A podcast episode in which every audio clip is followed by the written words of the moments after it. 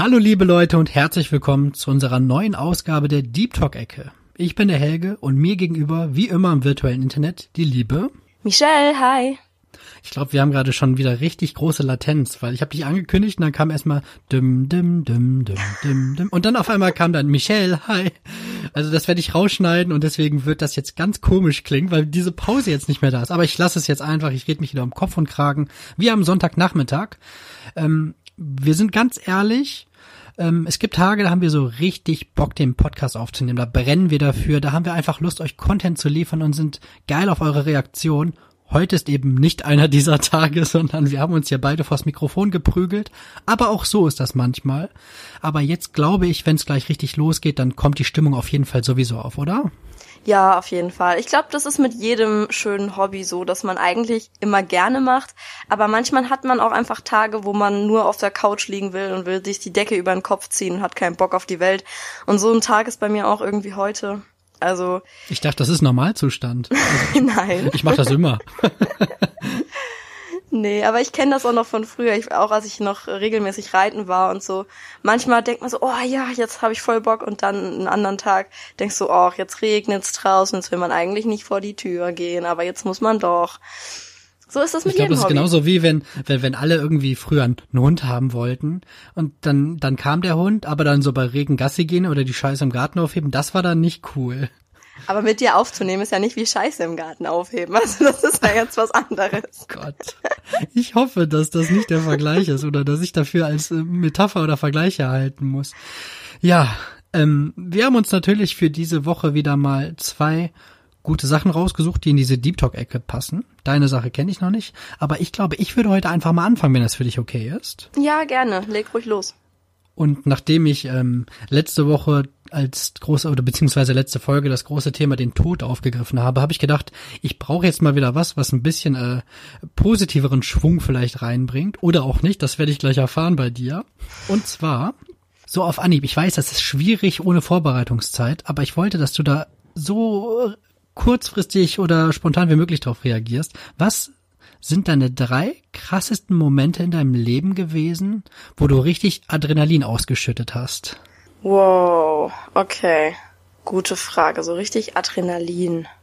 Also so im Sinne von so so Angst oder so richtig so so so gutes Adrenalin oder so Nervosität. Sowohl also, als auch. Du, du schüttest das ja, das ist ja ein Gefühl, wo du danach so erstmal so richtig, es kann sein, wo du danach richtig zittrig bist oder wo du eine Angst überwunden hast oder wo du eine krasse Angst hattest oder wo du einfach was Besonderes gemacht hast oder irgend, ja, bla. Also ich weiß nicht, wie das bei dir ist, aber ich habe beispielsweise einerseits immer so eine scheiß Angst vor Vorstellungsgesprächen und so generell so Prüfungssituationen, wo nicht irgendwie mein konkretes spezifisches Wissen auf irgendwas geprüft wurde, also jetzt so eine Klausur oder so, vollkommen okay, komme ich klar mit. Aber so, ein, so eine Situation, in der ich selber bewertet werde, damit kann mhm. ich nicht gut umgehen. Deswegen sind gerade so, so Vorstellungsgespräche und so richtig schlimm für mich. Und ich weiß noch, als ich mich für mein Traineeship, also für mein Praktikum bei damals beworben habe, ähm, ich meine bei der Firma, bei der ich gerade arbeite, ups, ich wollte mhm. ja den Firmennamen nicht sagen, können wir das rausschneiden? Ähm, lass, mich mal, lass mich mal ansetzen. Ich, ich piep das, ich piep ja so gerne. nee, also als ich mich bei der Firma beworben habe, bei der ich gerade arbeite. Toys R Us war das, oder? Genau, Toys R Us, genau da, da arbeite ich. Ähm, in der Lego-Abteilung. Das macht besonders viel Spaß. Ich bin Jetzt hör mal auf, hier so Witze zu machen, das ist die Deep Talk-Ecke, Michelle. Entschuldigung, Entschuldigung. Lass dich mal ein bisschen am Riemen hier. nee, aber auf jeden Fall hatte ich da so zum ersten Mal ein richtig entscheidendes Gespräch. Ich hatte zwar vorher auch schon mal so ein Vorstellungsgespräch an der Uni für meine Hiwi-Stelle damals und das war auch merkwürdig gewesen, weil da hatte ich auch so eine Wespe im Zimmer und ich habe ja übelst Angst vor Wespen und dann habe ich mich da auch direkt blamiert damals.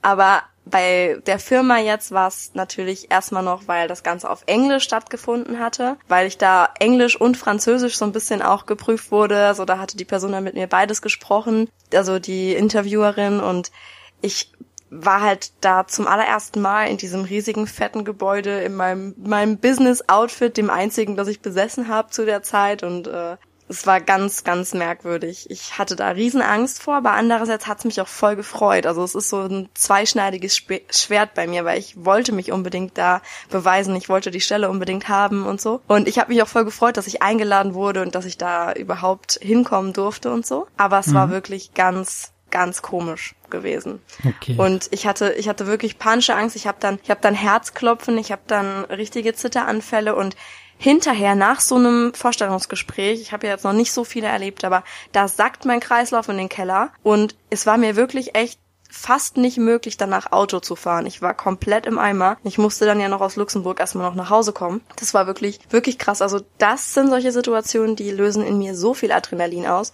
Wenn ich das Gefühl habe, dass mich jemand so bewertet, also dass jemand mich bewertet als Person und nicht irgendwie ja, jetzt so ein spezifisches Thema. Ja, nicht deine Skills, sondern wirklich du so als Mensch auch so ein bisschen. Ja, das kann ich irgendwie nicht hast so gut. Denn, hast du denn noch irgendwas? Lass mich überlegen. Wo hatte ich dann zum Beispiel richtig... Oh ja. ich hatte einen so ultra krassen Angstmoment. Ähm, das war so Angstadrenalin, das war total heftig. Ich hatte, man muss, ich muss ein bisschen ausholen. Also in meiner Familie sind alle wahnsinnig rechtschaffene Bürger, das hatte ich glaube ich schon mal erzählt.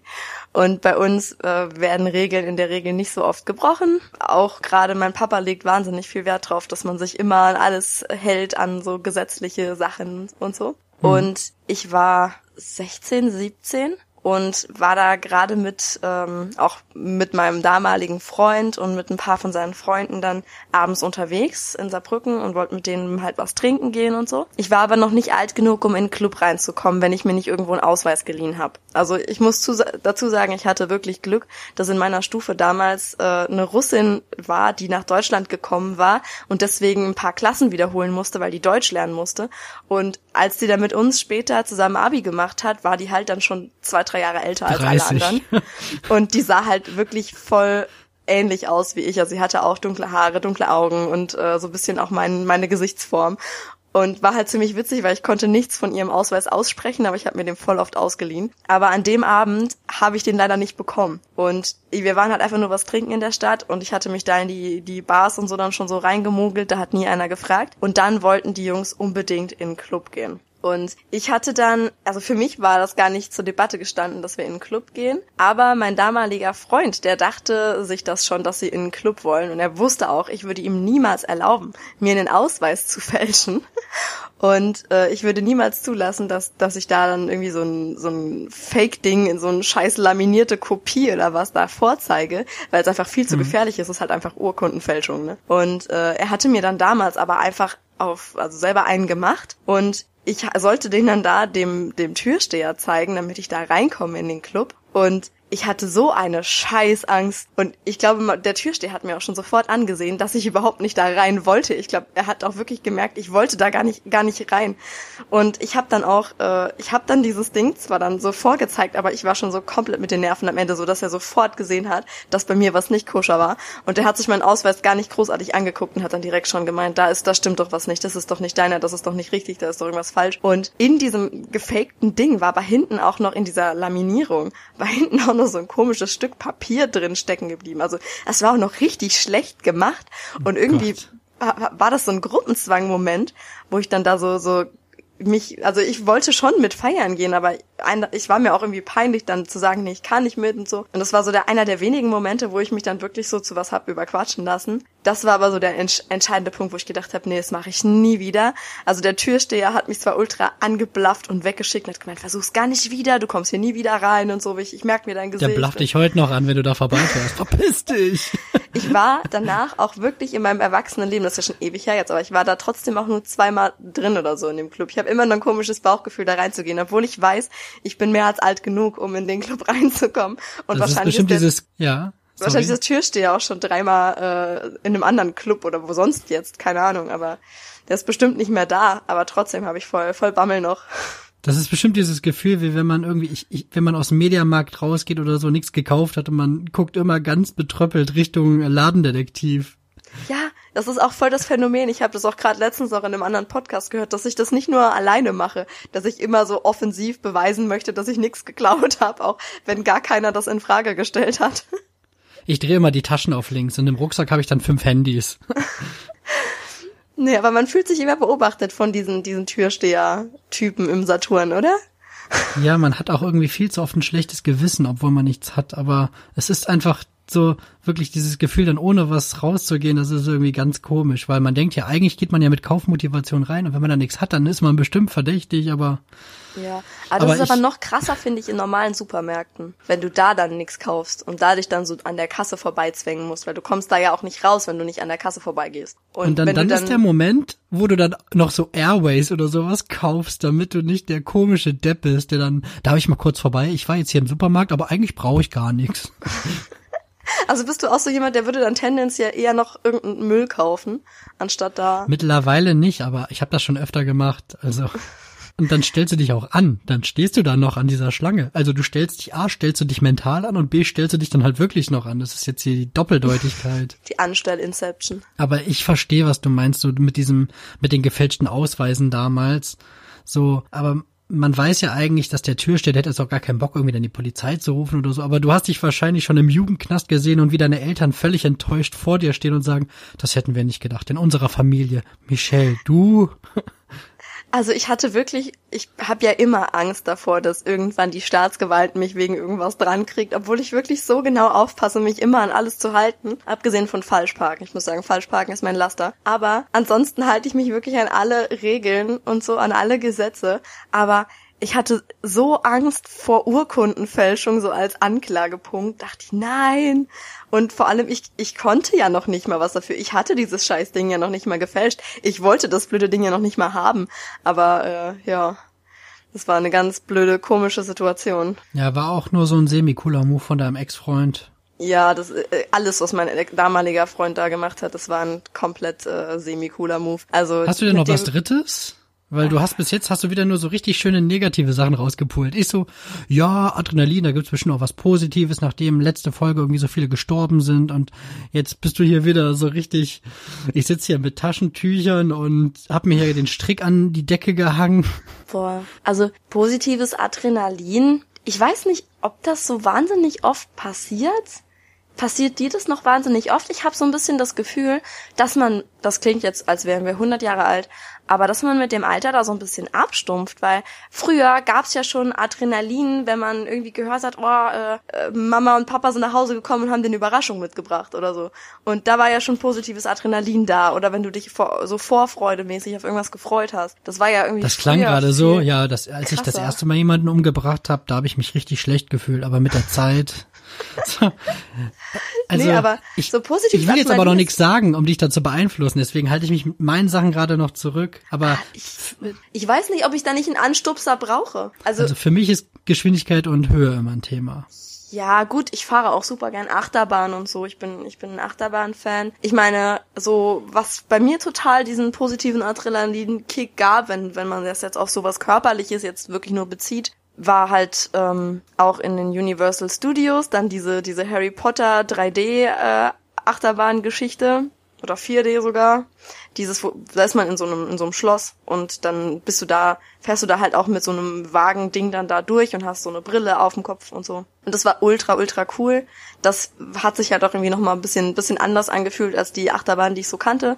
Also sowas finde ich dann auch geil. Also das ist auch so eine Situation, wo ich dann doch positives Adrenalin habe, aber das ist irgendwie so, so ein bisschen, ich, ich würde es fast gar nicht richtig als Adrenalin bezeichnen. Das ist, ich weiß, dass mein Körper diesen Stoff ausschüttet, aber da bin ich nicht irgendwie so, so, so richtig enthusiastisch oder so, sondern ich, ich find's halt cool, aber ich weiß nicht, oder ob ich einfach komisch bin, dass ich mich nicht so, so hardcore krass über Sachen freuen kann. Ich glaube, da ist auch vielleicht jeder einfach anders, ne? Also ich, man kann ja jetzt eh nicht pauschal sagen. Also wenn du das machst, dann hast du Adrenalin. Weiß, ich weiß nicht. Also ich meine, ich habe mich natürlich gefreut wie ein kleines Kind, als ich da vor diesem, diesem Universal Studios äh, Ding stand mit dem Hogwarts Express und da äh, bei Ollivanders äh, ins Schaufenster geguckt habe. Die Leute sind mit Butterbier vorbeigelaufen und ich konnte in dieses Schloss gehen und konnte da äh, schon allein die, durch die Warteschlange zu gehen und dann in, in der äh, in der großen Halle nach oben zu gucken und da, da waren diese war der ganz die ganze Decke im Prinzip so animiert und da hast du gesehen wie diese diese Lichter diese Kerzen an der Decke flimmern und so. Also es war ultra cool gemacht. Du bist dann da auch in, in der Warteschlange noch durch das Büro von Dumbledore gelaufen und so. Und dann kamst du halt zu dieser Achterbahn. Und das war schon richtig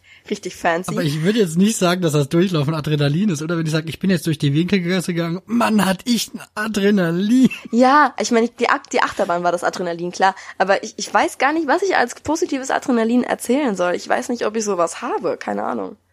Muss ja auch jetzt, nicht. Du musst ja jetzt, jetzt auch nicht abgesehen, auf komm raus irgendwas aus den Fingern saugen. Abgesehen davon von so solchen Momenten, so so so erstes Date natürlich, das ist natürlich was was was Tolles. So sowas würde mir jetzt vielleicht auch noch einfallen. Also das äh, so die ersten Dates mit meinem Freund, da war ich schon schwer nervös, so schwer aufgeregt vorher und war aber halt Date cool aufgeregt. Boah, so, so Teenagerzeit. Ja, das war war ja. voll schön. Wo du nach dem Küssen noch den Ständer deines Lebens hattest. Ja, du jetzt wahrscheinlich eher nicht. Gut, ja, mein Freund und ich, wir sind, wir sind jetzt äh, zweieinhalb Jahre zusammen, also so wahnsinnig lang her ist das jetzt auch nicht. Ach so, ich dachte jetzt dein erster Freund. Ich war jetzt so nee. ganz weit zurück. Nö, ich nö, habe gerade Teenager gesagt. Du warst doch nicht vor zwei Jahren Teenager. Ich dachte, du redest von dir. Ich, ich war auch vor zwei Jahren zumindest körperlich und vom echten Alter her kein Teenager. Und so vom, vom Gefühl her komme ich irgendwie langsam Richtung Pubertät. Ne, aber sowas äh, würde ich jetzt doch noch dann in, in die Kategorie packen vielleicht. Also gerade so die die ersten ein, zwei Male, wo ich mich mit meinem Freund dann abends erstmal auf ein Getränk und dann später noch einmal zum zum Abendessen getroffen habe, so als es auch noch so so komisch war, wo man sich so noch überhaupt nicht berührt hat und äh, es war noch kein Kuss gefallen und so. Das ist schon so, so ein bisschen so ein bisschen Aufregung und dann äh, hat er mir irgendwann nach dem zweiten oder dritten Date, wo wir uns dann einfach nur so fast wie freundschaftlich getroffen hatten, aber wir wussten eigentlich beide, da ist was. Und dann hatten wir äh, uns dann verabschiedet und haben uns halt so voll lang umarmt und ich hatte halt so kurz innegehalten, weil ich eigentlich dachte, er küsst mich. Und da war auch so ein, so ein kurzer Moment, wo ich dachte, oh, er küsst mich, er küsst mich, er küsst mich.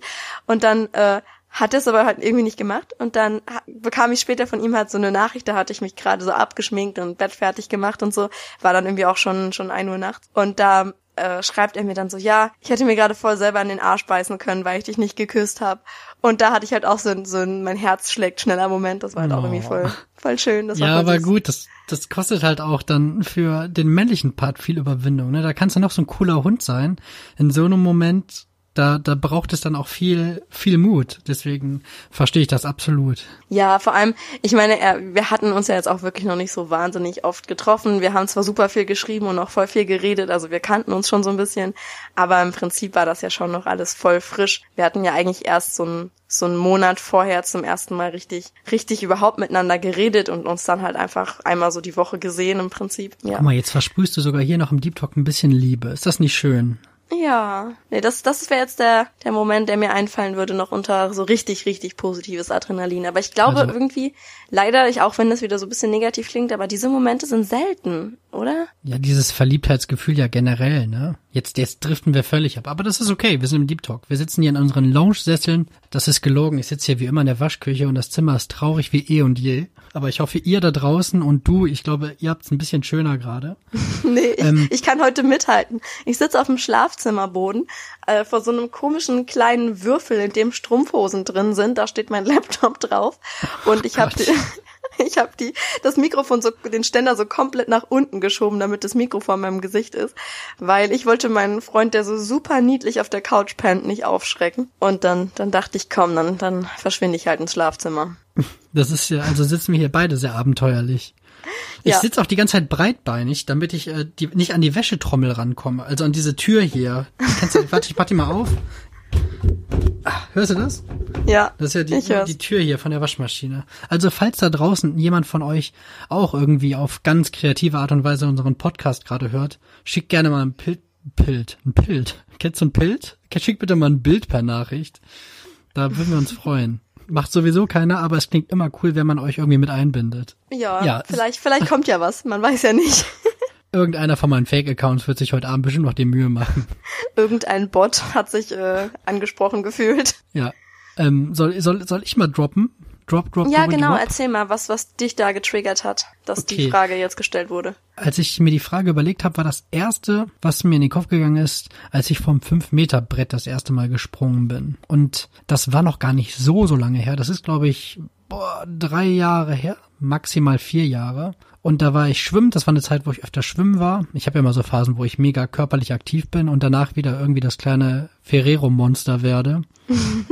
Süß. Auf jeden Fall war ich da schwimmen, dann habe ich gesehen, dass hier der, die Badeaufsicht ist am Becken lang gelaufen, da habe ich gesagt, hey, kannst du gleich mal den Fünfer aufmachen? Der war halt gesperrt, es war generell sehr leer und dann hat er gesagt, ja klar, mache ich dir kurz auf. Und dann habe ich in der Zwischenzeit habe ich aber schon eigentlich gedacht, ja nee, doch kein Bock, weil ich war schon einmal oben auf dem Fünfer und das war dann richtig wie in so einem Film. Das war gutes Wetter, das war damals draußen und hinter mir war eine lange Schlange und ich stand oben auf diesem Betonbrett und habe runtergeguckt und mir, ich, mir ist so kotzschlecht geworden.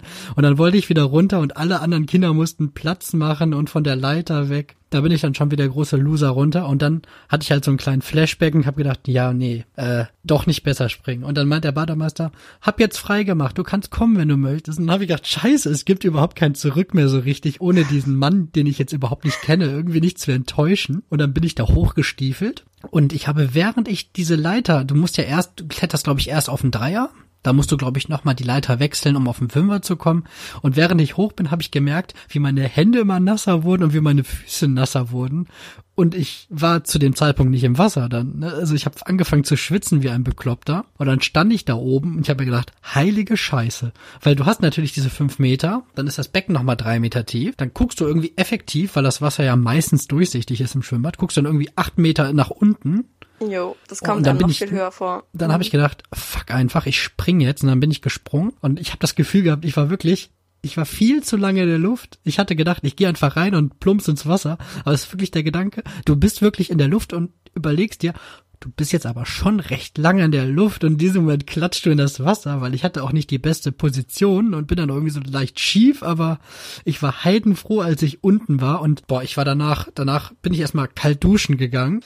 Boah, da- das hat mich, das hat mich, äh, das, das war krass. Also da habe ich mir tierisch was bewiesen und äh, seitdem bin ich auch nie wieder vom Fünfer gesprungen. Also äh, bist du, ich weiß jetzt gerade nicht mehr, es kann sein, dass du mir das schon erzählt hast. Tut mir leid, falls ja, aber bist du so empfindlich, was Höhe angeht? Ja, so Kletterpark und sowas nicht. Aber ich, der Fünfer irgendwie, irgendwie hat das immer was in mir ausgelöst, so ein, so ein hohes Sprungbrett. Aber wir gehen jetzt auch irgendwie in so einen Kletterpark, wo wir in acht oder zehn Meter Höhe sind. Ich äh, verlasse mich auch da ungern auf das Seil und versuche die Übung möglichst gut auszuführen. Es gibt ja Leute, die stehen auf der Plattform und lassen sich dann auch Spaß mal wieder rückwärts runterfallen. Das müsste ich jetzt nicht machen. Aber so ein Kletterpark ist eigentlich kein Problem. Und wenn bei uns auf der Arbeit im Lager die Lampen kaputt sind, dann, ich hoffe, die Berufsgenossenschaft hört das nicht, dann, dann haben wir auch so einen kleinen Kasten, der wird an den Gabelstapler geschnallt und dann gehe ich halt aus dem Büro runter ans Lager und dann stelle ich mich als Einziger an diesen Kasten ran, weil die alle das nicht können und einer fährt den Gabelstapler dann komplett aus und dann bin ich da auch in zwölf Meter Höhe und wechsle da irgendwelche Leuchtröhren aus. Sowas finde ich aber cool. Ich wollte eigentlich schon immer mal in dem Korb von so einem Ding stehen. Ich wollte schon immer Das mal in macht so einer, aber, das macht keinen Spaß, wenn der komplett ausgefahren ist. Weil, weil du merkst schon, wenn du dich nach links bewegst, dann bewegt sich der Korb auch ein bisschen nach links, wenn du dich nach rechts bewegst, nee, und dann, und wenn du dann Okay. wirklich mal nach unten guckst, es ist wirklich, zwölf Meter ist halt schon echt was.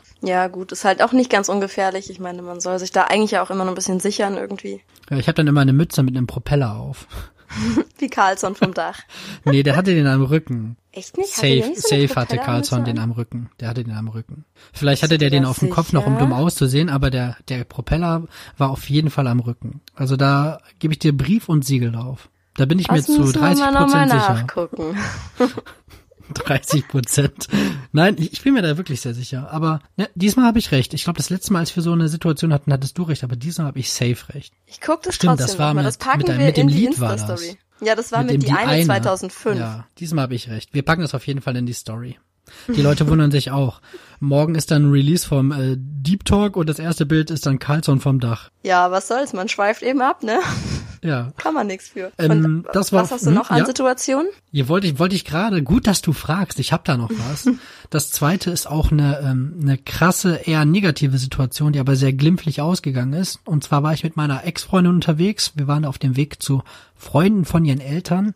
Ich glaube, sie hat die Situation gar nicht so extrem wahrgenommen, weil ich das halt auch ein bisschen überspielt habe, weil es gut ausgegangen ist. Aber wir wollten auf der Autobahn wollten wir die Abfahrt nehmen. Wir waren, äh, keine Ahnung, ich hatte nicht, ich hatte ungefähr, ähm, ah, lass mich nicht lügen, 80, 90 kmh noch drauf, war auf Richtung Abfahrt, wollte dann runterbremsen und da war extremes Aquaplaning. Oh. Und äh, hätte ich die Kurve nicht bekommen, ging dann, da ging eine richtige Böschung runter. Und ich habe gemerkt, ich konnte nicht lenken, ich konnte überhaupt nicht nach rechts lenken, ich konnte nicht bremsen. Dann habe ich noch minimal nach links lenken können, dass wir dann, äh, dass wir dann über den äh, Standstreifen weitergeschossen sind. Sprich, wir haben dann nicht die Abfahrt genommen, sondern, sondern sind auf der Autobahn geblieben, aber wir konnten, ich habe es dann noch geschafft, dass wir auf dem Standstreifen weitergefahren sind. Und da konnten halt wieder die Kontrolle halt wieder richtig haben haben, aber hätte ich den Standstreifen nicht mitgenommen, dann wären wir erstmal richtig schön mit der Karre mit 80 Sachen da diese Böschung runtergebrezelt. Das wäre nicht cool gewesen. Oh, das hört sich echt gefährlich an. Ja. Und da habe ich mir dann, da habe ich dann wirklich, da saß ich im Auto und ich bin, ich würde sagen, ich bin ein guter Autofahrer und es gibt auch wenig, was mich aus der Ruhe bringt, aber da, da wusste ich in dem Moment, dass die ganze Geschichte auch wirklich ganz anders hätte ausgehen können. Und danach war ich sowas von wach und ich so, also ich habe mein Herz richtig gespürt in dem Moment. Das sind so Momente,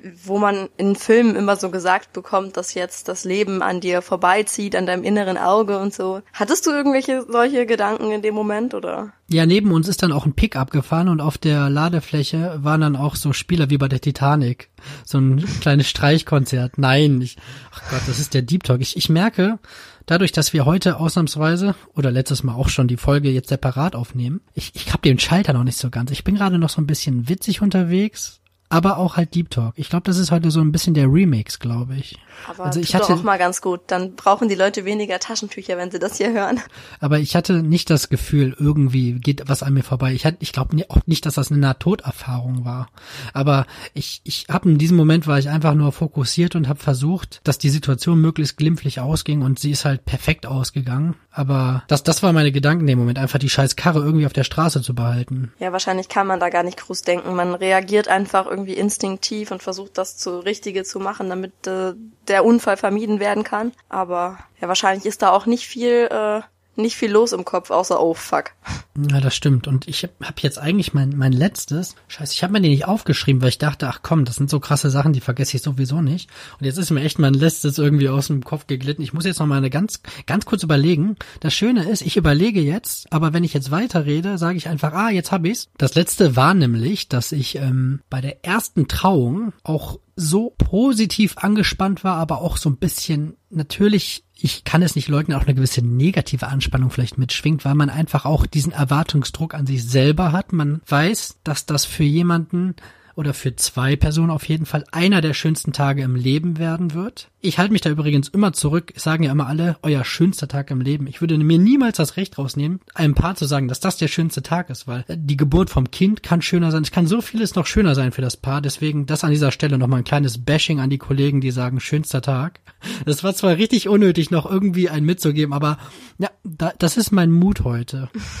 Ich Aber bin auch so jemand, der, der eigentlich vers versucht es zu vermeiden, zu sagen, schönster Tag. Ich kann das, äh, kann das unterschreiben. Aber manchmal rutscht es einem trotzdem raus, weil es einfach so ein Floskel geworden ist. Ne? Ich sage immer einfach einer eurer schönsten Tage. Ich versuche das irgendwie mit dem Plural irgendwie immer ein bisschen so abzuwägen. Aber auf jeden ich Fall. Sag mal, euer großer Tag. Euer großer Tag. Ganz großer Tag heute. Ja, ist ein großer Tag. Ja. Ähm, auf jeden Fall habe ich dann wirklich, wenn ich dann, ich weiß noch, als ich da meine Tasche ausgepackt habe und dann, dann kamen schon die ersten Gäste und dann, dann, du, man ist ja auch schon immer ein bisschen vorher da. Das ist ja bei dir nicht anders, dass du da bist, du guckst, wie sind die Gegebenheiten, ist alles wie besprochen und dann baust du auf und dann noch diese, diese letzte halbe, dreiviertel Stunde, die zieht sich dann richtig und äh, das, das weiß ich noch. Das war, das war auch ein ganz krasses Gefühl. Das stimmt. Also ich finde aber, dass warten vorher auf den Tag, auf den großen Tag, das finde ich schwieriger fast schon. Also sobald man vor Ort ist, finde ich, muss man sowieso schon, also zumindest war das bei mir bisher immer so, muss man eh schon in diesen professionellen Modus schalten, weil du den Leuten ja schon Sicherheit vermitteln willst, weil du weißt ja, dass das Brautpaar auf jeden Fall viel nervöser ist als du selber. Und das, also so geht's mir zumindest immer, gerade wenn ich dann irgendwie mit dem Bräutigam rede oder so, es ist ja meistens dann der Bräutigam, der wartet. Und dann in, in dem Moment, in dem ich dem dann zum ersten Mal über den Weg laufe, da in der Location, dann denke ich mir so, okay, alles klar, du musst jetzt Sicherheit vermitteln und dann, ich, ich weiß nicht, ob ich einfach gut da drin bin, mir einzureden, dass ich ruhig bin und dann bin ich's auch. Oder ob das irgendwie wirklich so daran liegt, dass ich, dass ich denke, ja, okay, nach außen hin muss ich jetzt das einfach muss ich das jetzt einfach geben und dann dann geht es auch irgendwo. Aber ich finde immer das immer vorne und weine und knabber mir dann die Fingernägel wund. Nee, klar, ich meine, du das also ich finde halt nur dieses wenn wenn man versucht es nach außen zu strahlen, dann fühlt man sich meistens auch dann ein bisschen so ja, also, mittlerweile, mittlerweile fühle ich mich auch pudelwohl, auch vorher und ich, ich rede mit Gott und der Welt vorher und sag allen, was Sache ist. Und am Anfang hat mir das halt gut getan, dass ich äh, geschauspielert habe in der Vergangenheit und das Ganze halt dann überzeugend auch noch die Sicherheit zuerst überspielen konnte. So, so halt dieses Fake it till you make it, ne? Um ja, genau so halt war das bei mir am Anfang mit dem Gefühl auch. Ja, dieses Fake it till you make it, das war so der, der bei der ersten Trauung, die so, okay, ich weiß, es ist meine erste Trauung, aber ich werde jetzt so tun, als hätte ich das schon mein Leben lang nichts anderes gemacht. Und ich meine, ich wusste, dass die Rede, die ich geschrieben hatte, auch gut ist und dass ich hatte schon positives Feedback vorher für die Rede gesammelt von den, von Familie und so. Und dementsprechend war, also war mir auch klar, dass es gut wird, aber trotzdem ich fand die, die Wartezeit auf den Tag der Trauung eigentlich wirklich schlimmer als den Moment, wenn man da dann, dann stand zum ersten Mal. Ja, verstehe ich auch, was du meinst. Das war bei mir jetzt nicht so, aber ich weiß trotzdem genau, wie ich das irgendwie so zuordnen kann. So, so, mhm. wenn du auch im Kalender guckst und du siehst dann irgendwie in deinem Google-Kalender immer, der Tag rückt näher. Ja, also es war natürlich auch schon, ja, war schon ein bisschen Adrenalin, das stimmt. Ja, das waren meine drei. Ich hätte bestimmt noch mehrere, die irgendwie noch anders wären, aber ich habe es versucht irgendwie auf drei erstmal runterzubrechen, weil sonst wird es hier, glaube ich, die längste Folge der Welt. Und äh, heute bin ich auf jeden Fall nicht für die längste Folge der Welt zu haben. ich auch nicht, ich bin so müde. Aber ich finde, was wir von diesem äh, Kapitel über Adrenalinmomente uns mitnehmen können, also was ich mir auf jeden Fall gern mitnehmen will, ist einfach mal drauf zu achten, also auf, auf positive, flashende Momente. Weil irgendwie, also gerade wenn ich jetzt so anfange drüber nachzudenken, ist irgendwie schade, dass es die nicht so häufig gibt. Also irgendwas muss man sich ja selber mal ein bisschen, bisschen Gutes tun, damit man sowas ab und zu mal erlebt. Weiß nicht. Ob wenn man es denn oh. beeinflussen kann. Oh, mir ist das Paragliden gerade eingefallen. Wir waren letztes Jahr waren wir Paragliden in Bayern. Das war auch ziemlich krass. Weißt du, jetzt, ich glaube, wenn man auch mehr Zeit hat, das Lustige ist, ich hatte Vorbereitungszeit und ich habe sie überhaupt nicht genutzt. Okay, meine Vorbereitungszeit bestand aus anderthalb Stunden, weil wir eben noch äh, Fotos gemacht haben. Auf dem Rückweg habe ich gesagt, du, sag mal, mir fehlt noch was für ein Deep Talk. Lass mal brainstorm. Aber ich glaube, wenn wir jetzt wirklich länger überlegen oder auch irgendwie die Cloud durchgehen bei Google Fotos oder sowas, ich glaube, da würde dir und auch mir, uns würden bestimmt auch viele positive Dinge einfallen. Aber irgendwie die negativen, die prägen sich irgendwie besser ins Gedächtnis ein, habe ich das Gefühl. Ja, das ist aber generell so, weil die negativen sind auch die Sachen, die man meistens häufiger erzählt hat, als sie passiert sind und so. Weil es ist dieser typische Effekt, dass man immer nur schlechte News überall hört, weil die positiven einfach nicht die Klicks geben. Das ist ja momentan noch das Problem in unserer Gesellschaft, dass immer nur negative Nachrichten überall zu hören sind, weil positiv einfach keiner liest, weil die nicht clickbaiten, die positiven Sachen. Und das, ich finde, genau den Effekt hat man im Gehirn auch. Die negativen prägen sich ein, weil das sind so die Geschichten, die du dann erzählst, wenn du irgendwie zurückkommst, denkst du, boah, hör, hör dir an, was mir passiert ist, ne? Du sagst nicht, oh, das war so krass, mein Herz hat so geklopft, weil das so geil war und so. Das sind meistens nicht so die Sachen, die man häufiger erzählt, sondern eher so die Sachen, die schiefgelaufen sind, die irgendwie blöd waren, wo du, wo man Angst hatte, wo man, keine Ahnung, was da so passiert ist. Aber ich glaube, das sind, das sind so eher die Momente, die man öfter erzählt und je öfter man die Sachen halt irgendwie auch im Kopf so durchgeht und so, desto doller bleiben sie auch im Gedächtnis, ne? Ja, und ich, ich habe die Autobahngeschichte auch immer erzählt, damit alle sagen, was für ein geiler Autofahrer ich doch bin, wie gut ich die Situation noch gerettet habe. Also so richtig. Erstmal schön Credits Beweihräucherung Level 1000. Also ich habe auch noch äh, passend zu dem, was du gerade angesprochen hast. Ich habe eine Insta-Seite, der ich folge. Die habe ich durch Philipp entdeckt. Liebe Grüße auch nach Wuppertal an der Stelle. Und die hauen jeden Tag eine positive Nachricht raus. Da gibt's halt dann in Folge von Post und von Stories, posten die nur gute Sachen, die passieren. Oh, sowas liebe ich. Wie heißt und die? die packe ich in die äh, in die Stories noch rein und ich habe keine Ahnung, wie die heißen. Irgendwas mit Good News, äh, bla, keine Ahnung. Weiß ich nicht. Ja, das, Aber sowas finde ich, ich pack's toll. rein und dann kannst du das natürlich auch direkt für deine Seiten übernehmen. Also ich finde das sehr cool. Ich habe da auch sowas gesehen, dass irgend so ein, irgend so ein Magazin, die machen das auch, den folge ich auch. Und die hatten dann irgendwann mal so, die machen immer so niedliche gute Neuigkeiten. Die hatten einmal so drin, ja, äh, heute wurden so und so viele Babyschildkröten äh, geboren und haben ihren Weg ins Meer gefunden und so total süß. Also so so richtig richtig ultra positive Sachen posten die manchmal. Ich guck mal, ob ich auch noch rausfinde, wie die Seite heißt in meinen, in meinen Seiten, denen ich folge. Mach das, aber das klingt mir schon ein bisschen zu weich gespült. Ich mag weichgespült. Weichgespült ist gut. Weiber ne? Weiber. ich glaube auch, ich, als ich die letzte Folge geschnitten hat übrigens, boah, ich klang so machohaft, weil ich irgendwie zwischendurch immer irgendwelche Macho-Sachen losgelassen habe, obwohl das halt so gar nicht dem eigentlichen Bild entspricht. Ich habe mir beim, beim Schneid habe ich gedacht, boah, das ist aber so ein richtiger Kernasi-Typ, der da irgendwie den Podcast gesprochen hat. Echt? Das ist mir gar nicht so krass aufgefallen. Ja gut, ich, ich höre auch, wenn ich beim Schneiden, höre ich immer meine Tonspuren extra aufmerksam. Ich glaube, das macht man aber automatisch, dass man immer noch viel kritischer mit sich selbst ist als mit dem anderen. Nö, kritisch jetzt nicht. Ich feiere das eigentlich mehr oder weniger. Übrigens, Helge, liebe Grüße an dich beim Schneiden. Du machst das super. Das ist Einmal jetzt, ein Küsschen da lassen das ist jetzt selber. die, für den die Zukunft, völlig, völlig verrückte Metaebene. Das ist wirklich eine Nachricht in die Zukunft. Das ist ein bisschen wie bei Tenet, bei dem Film. Ah, ja, ja, aber nicht ganz das Level, ne? krasser. Okay, komm, bevor das hier wieder völlig äh, freaky was wird. Ausartet. Du hast dir auch noch was Schönes überlegt für diese Woche, oder? Ja, genau. Und zwar, also das ist schon wieder so, so slightly negativ, aber ich habe einfach so viele Sachen, die mich interessieren. Ich will das von dir hören. Und zwar, was für eine Rolle spielt das Thema Sucht in deinem Leben? Also bist du jemand, wo der sagt, von der von sich selber sagt, er ist so leicht suchtanfällig, egal ob das jetzt für Kleinigkeiten ist oder wirklich für irgendwelche Suchtmittel oder so oder auch für für blöde Angewohnheiten oder so. Bist du jemand, der so so suchtanfällig ist oder würdest du sagen gar nicht? Ja, ich würde jetzt generell komische Angewohnheiten und Sucht würde ich jetzt nicht in einen Topf schmeißen. Ich beziehe mich jetzt erstmal auf das Thema Sucht, wie du es angesprochen hast. Ähm, ich war eigentlich nie wirklich nach vielen Konsumsachen süchtig. Ich habe nie geraucht. Ich trinke seit ungefähr drei Jahren kein Alkohol mehr. Habe ich schon gesagt, dass ich geraucht habe? Ja, ne? Also nicht geraucht habe. Das hast du schon gesagt, ja. Okay, habe ich schon habe ich schon gesagt, dass ich nicht geraucht. Gott. Hast du schon erwähnt, das dass du deinen Horizont erweitern willst? Ja, das ist genau dieser Punkt gerade. Ich weiß. Ähm, fuck you. Ähm, ich habe eine Zeit lang, eine Zeit lang immer mitgekifft. Also ich habe nie irgendwie selbst gedreht und irgendwie Gras bei mir gebunkert. Aber wenn jemand was hatte, dann war ich der Erste, der den Finger gehoben hat.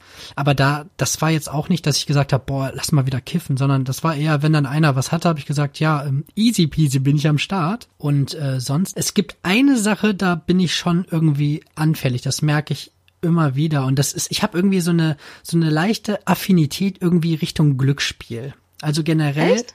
bin ich so ein, ich bin ja ein total kompetitiver Mensch. Und äh, das fängt bei so Banalitäten an, wenn ich sage irgendwie, lass mal irgendwie, lass mal auswürfeln, wer irgendwas rausbringen muss oder sowas. Oder wir haben jetzt zum Beispiel auch bei Alexa haben wir ein Skill. Oh Gott, ich hoffe, ich trigger gerade nicht eure Alexa. Lautstärke keine. 10. und ähm, da habe ich jetzt auch so ein Skill und da frage ich sie dann sage, wer ist dran? Und dann sagt sie entweder meinen Namen oder den Namen meiner Frau und derjenige, der ist dann halt dran mit irgendwas. Das finde ich das, aber witzig, das ist eine coole Sache. Aber das ist ja noch die lustige Variante. Aber zum Beispiel, ich poker ja auch sehr gerne. Ich bin jetzt aber auch jemand, ich würde sagen, Poker ist jetzt kein reines Glücksspiel. Da, da scheinen sich natürlich die Geister genauso wie Leute, die sagen, Golf ist kein Sport. Ähm, aber auf jeden Fall, zum Beispiel gibt's ja die PokerStars-App und da habe ich halt dann, da spiele ich meine Turniere rüber, weil gerade ist es halt echt schwer irgendwie in der in Duisburg und in Oberhausen gibt's halt im Moment keine Turniere, weil das wegen Corona alles gerade noch irgendwie geschlossen ist. Ich glaube, man kann mittlerweile wieder an die Slots, aber Pokertische sind alle zu. Da war ich halt auch schon sonst gerne irgendwie ein Turnier spielen. Aber zum Beispiel in dieser PokerStars-App gibt's auf jeden Fall dann auch noch so einen Bereich Casino, wo dann so Slots sind. Und äh, alles, was dreht, was sich dreht und wo glänzende Lichter sind, da muss ich aufpassen. Da nicht, dass ich da irgendwie zu viel Geld investiere,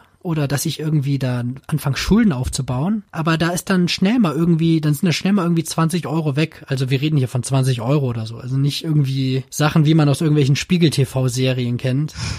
Aber ich merke immer wieder auch wenn in irgendwelchen Playstation-Spielen, zum Beispiel in Borderlands, okay, das sagt ja jetzt gar nichts, ne? Das ist auf nee. jeden Fall, ist das ein Spiel und in dem Spiel selber gibt's dann auch noch so einen einarmigen Banditen, den habe ich auch schon wund gedreht und auch früher bei Pokémon Blau und Rot gab's oh, auch ja. in der Team Rocket Spielhalle, habe ich auch, während die das anderen alle Orden gesammelt haben, habe ich versucht, alle möglichen Credits für dieses Porygon zusammenzuspielen und da hat sich schon abgezeichnet, dass ich irgendwie so ein verkackter Suchti bin. Das ist so ein das Bereich. Ich auch gern gemacht.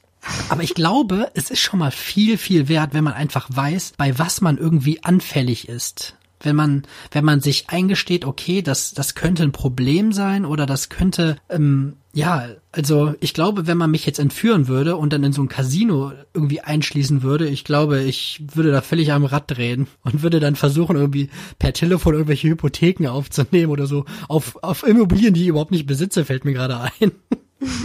ihr, ihr kauft doch gerade ein Haus. Vielleicht könnte ich dann irgendwie von, von der Spielothek irgendwie was bei euch eintragen. Nein, kannst du nicht. Nee, ich werde nicht für deine Spielsucht bürgen. nee, aber das nee, ist aber so der, wirklich, du hast recht, wenn, wenn man weiß, hm? was, äh, wenn man weiß, wofür man anfällig ist, kann man viel dagegen tun. Ja, das ist so auch so ein Running Gag mittlerweile mit dem Ingo. Den Ingo kennen wir ja noch. Den, in einer Folge habe ich ja beim Ingo aufgenommen. Und wenn auch Spaß, wenn irgendwo eine Slotmaschine zu sehen ist oder wenn wir irgendwo essen sind und bei manchen richtig schlechten Restaurants steht ja auch noch so eine Slotmaschine im Eingangsbereich. Das ist dann mehr ein Imbiss als ein Restaurant. Und dann sagt Ingo auch schon mal, uiuiuiui, Helge, schnell raus hier, als würde ich da irgendwie so, ich komme gleich nach, heute gewinne ich alles zurück. Als würde ich da irgendwie, ist halt gar nicht, aber das ist halt so der Running Gag. Aber so, so Sucht, mit Sucht hatte ich eigentlich nie so richtig in irgendeiner Art und Weise Probleme. So, so würde ich jetzt so sagen. Das ist aber ja. auch echt gut. Also wenn du so, wenn du so selber von dir, von dir weißt, welche Sachen potenziell gefährlich für dich sein könnten und also wenn aber gerade so, so Substanzen und sowas für dich nix, nix darstellen als, als Risiko.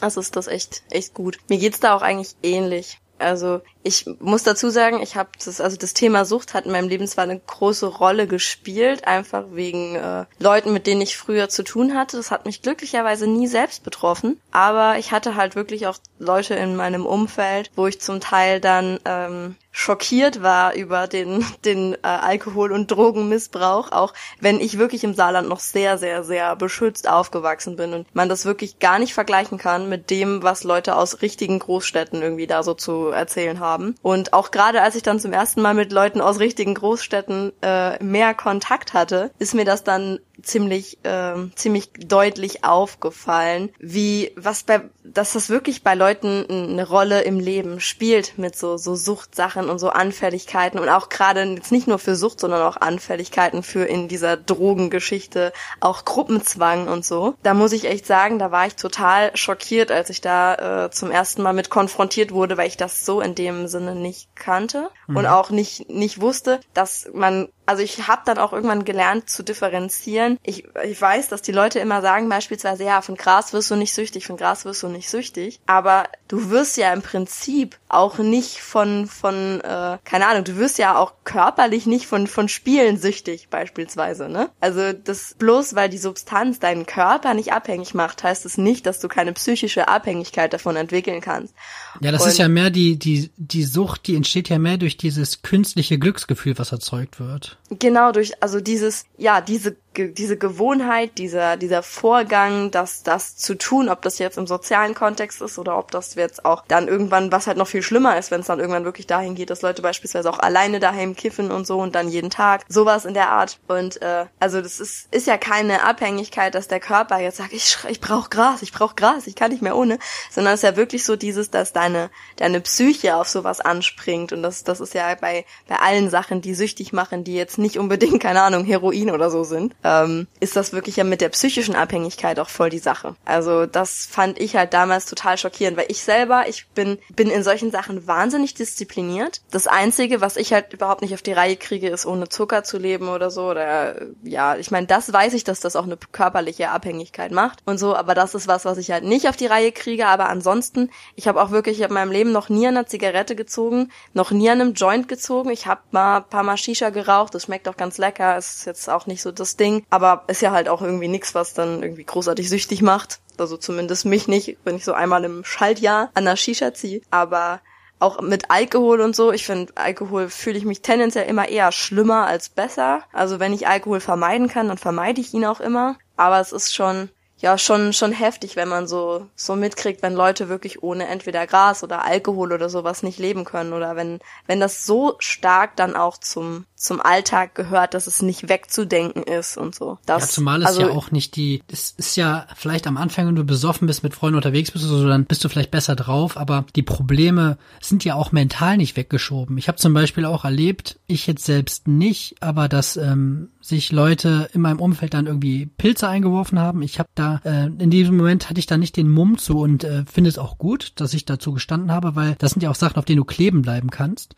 Und die haben dann gedacht, mhm. sie machen sich voll den lustigen Trip und Ende vom Lied war, dass sie alle auf dem Boden lagen und sich die Seele aus dem Leib geheult haben, weil die ganzen Probleme hochgekommen sind. Zuerst waren die auf dem Boden, ach, das war richtig freaky, die sind geschwommen, die waren auf dem Boden und haben die Schwimmbewegung gemacht. Irgendwann haben die Finger wehgetan, weil einer kraulen wollte. Der ist dann die ganze Zeit mit seinen Fingern so. Das war halt richtig dumm. Und dann, dann haben alle kurz gelacht und dann war halt eine ganz lange Trauerphase. Und äh, ich habe dann halt in diesem Moment einfach gecheckt, dass die Fenster zu sind, dass die Tür zu ist. Für eine richtige Drogenfolge gerade. Aber ähm, einfach, das, das war nicht schön anzusehen, weil dann sind, dann war halt die Wirkung, es, es war so traurig, das hat mich dann auch richtig runtergezogen. Und als dann bei denen der Kick vorbei war, irgendwie, irgendwann sind wir dann alle eingeschlafen. Ich lag, glaube ich, vor der Tür wie so ein Türsteher, damit ich aus dem Fenster hätte einer springen können, aber keiner geht aus der Tür raus. ähm, das war, glaube ich, sogar richtig, richtig klischeemäßig in Amsterdam. Also es könnte nicht klischeemäßiger sein. Ähm, ja, und danach, am nächsten Morgen, ging es den Leuten halt immer noch beschissen, weil halt diese ganzen Emotionen halt dann noch mitgeschwungen sind. Also, falls uns da draußen jemand hört, ähm, ihr von mir aus probiert alles aus, wenn ihr neugierig seid, aber glaubt bitte nicht, dass das irgendwelche Probleme beiseite schiebt. Also ich werde jetzt hier nicht einen auf Oberlehrer machen und sagen, äh, probiert nie einen Joint aus oder sowas. Äh, probiert alles aus, wie ihr lustig seid. Guckt vielleicht, dass ihr von den chemischen Sachen ein bisschen die Finger lasst, aber so ein Joint, keine Ahnung, da sage ich jetzt nichts Böses gegen, das muss jeder selber wissen, aber ähm, es, es ändert nichts. Ja.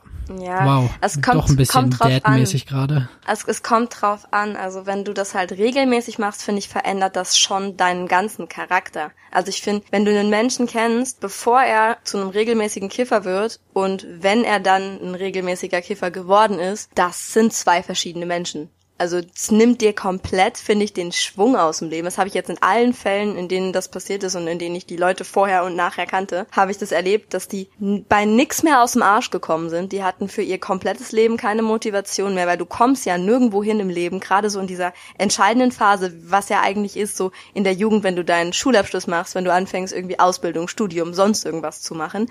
Das ist ja eigentlich eine Phase, in der du, in der du da sein musst, so geistig, dass du wirklich sagst, okay, ich, ich will hier jetzt was erreichen, erreichen, weil ich lege jetzt gerade den Grundstein für mein Leben. Und wenn du in der Phase halt zu so einem Gewohnheitskiffer wirst, ich habe, es geht wirklich in ganz, ganz wenigen Fällen gut aus. Da musst du schon jemand sein, der sehr diszipliniert ist, weil wenn du da so, ein, so jemand bist, der eh so zum Chillen neigt, dann kommst du nicht mehr aus dem Arsch und dann machst du dir selber alles kaputt. Klar, also das, das ist eine Sache der Intensität, aber ich finde es ist doch auch extrem schwierig. Äh, jetzt vielleicht bei uns gerade in diesem Moment nicht, aber ich glaube auch, dass das vielleicht für irgendjemanden da draußen von euch oder für uns irgendwann bestimmt auch ein Thema wird, was was die Erziehung angeht. Was ist, wenn das irgendwann, wenn, wenn wir Kinder haben, jetzt nicht wir beide, aber unabhängig voneinander, ähm, die dann irgendwann in dem Alter sind und äh, wie, wie geht man damit dann um? Ist das wirklich, dass man vehement sagt, ey, wenn du einen Joint anrührst, dann äh, ist hier aber zappenduster, dann hast du irgendwie keine Ahnung was, weil dadurch, dass man es verbietet, wird es ja noch interessanter. Ich meine, das kennen wir am besten von uns selbst und äh, die Sachen das waren ist genau immer das, was ich nicht kenne.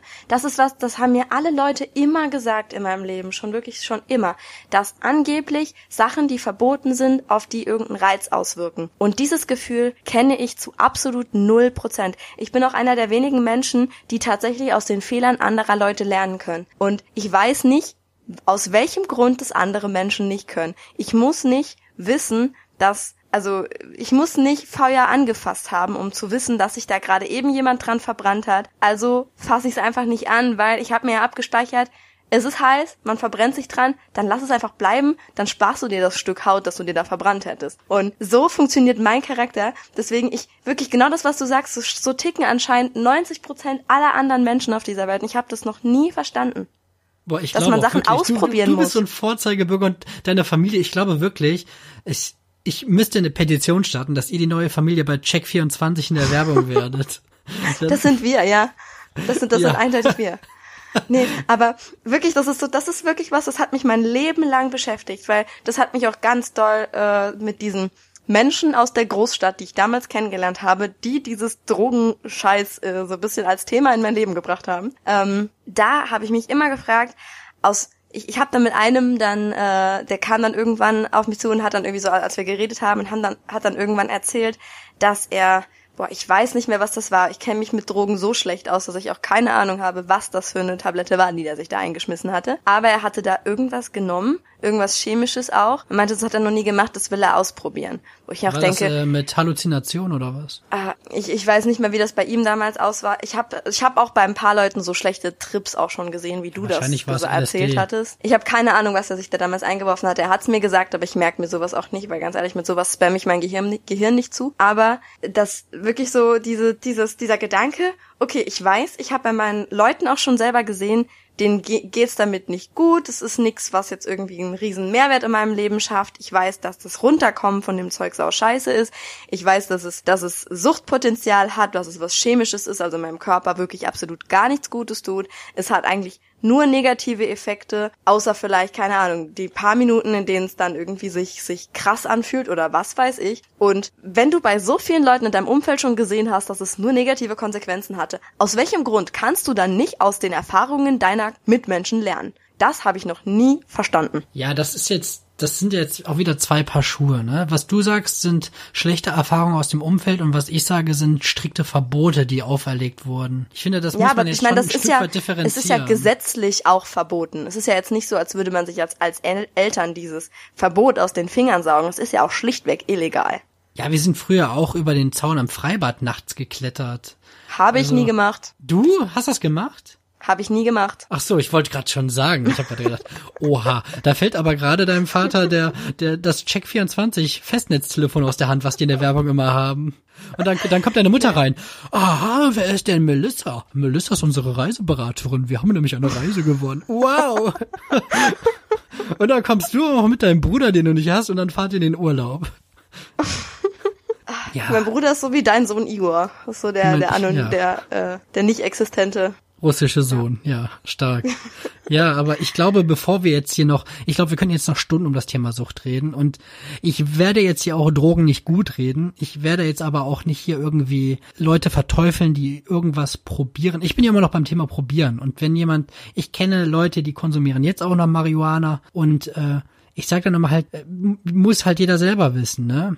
Aber wie ich auch Ja. mit dem Thema Fleisch oder mit dem Thema Alkohol selber umgehe, versuche ich jetzt nicht andere zu bekehren und sagen, ey, das ist doch nicht gut und Alkohol ist doch eigentlich Gift. Ich meine, wenn jemand sich ein Weinchen oder ein Bier trinken will, dann, dann ist es doch völlig legitim. Natürlich, wenn du jetzt nach der Arbeit zuerst zu Penny gehst und dir drei Doppelkorn holst, dann ist es vielleicht irgendwie ein Level, was irgendwie nicht mehr ganz so cool ist, aber letzten Endes muss es halt jeder für sich irgendwie selber wissen. Ja, Ja. Das, das ist mein Wort zum Sonntag. Tatsächlich mein Wort zum Sonntag. Ja, nee, ich hatte wirklich nur dieses, also ich hatte, was diese ganzen Suchtgeschichten angeht und so, dadurch, dass ich immer schon aus so aus dem, was ich erzählt bekommen habe, auch als Kind schon und auch was ich so in, in den Medien immer mitbekommen habe oder so, hatte ich noch nie das Bedürfnis, was auszuprobieren. Ich hoffe halt irgendwie ganz stark, dass das erblich bedingt ist, aber äh, ja, ich meine, das, das Gute ist wirklich, da muss ich jetzt einfach nochmal dafür in die Bresche springen, wie schön es ist, auf einem kleinen Dorf aufzuwachsen, weil ich glaube, dass das Thema für mich auch deswegen noch so weit weg erscheint, einfach weil ich nicht so viel damit konfrontiert worden bin, einfach weil diese, ich den Zugang dazu nie hatte, weil ich wüsste, ich wüsste noch nicht mal, wo ich jemanden herbekäme, der irgendwas tickt. Ich, ich wüsste nicht, wo es so, so jemanden gibt. Also, das ist so,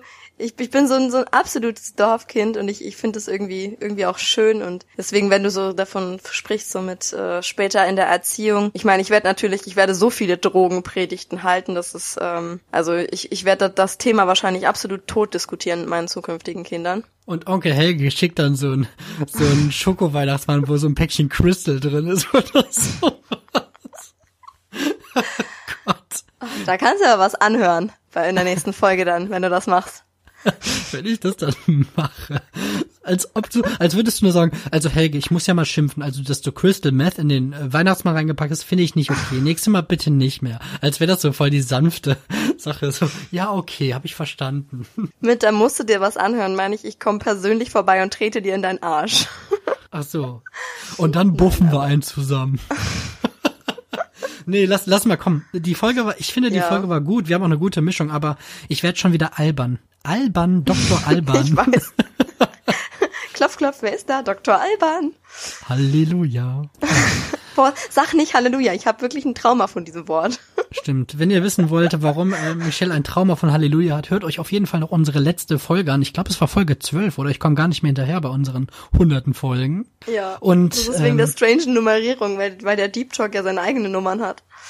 Ich muss sagen, ich hatte am Anfang, als wir angefangen haben und auch vorher hatte ich ja eben schon angesprochen, überhaupt keine Lust auf diese Folge gerade, ist den Arsch hochbekommen und ich muss sagen, die Folge hat immer mehr Spaß gemacht und jetzt will ich eigentlich gar nicht mehr aufhören, nur wir sind durch, aber es hat wirklich Bock gemacht mit dir und ich hoffe, dass, dass die, dass wirklich, dass die Stimmung noch so hochgegangen ist, dass das auch bei euch irgendwie ein bisschen ankommt und wir freuen uns natürlich wieder, wenn ihr fleißig hört und auch wenn ihr euch den Deep Talk gönnt und ich sehe das ja an den Statistiken, dass da auch noch immer viele Leute sind, die das gerne hören und ähm, vielen Dank an dieser Stelle und die letzten Worte hat natürlich wie immer die liebe Michelle.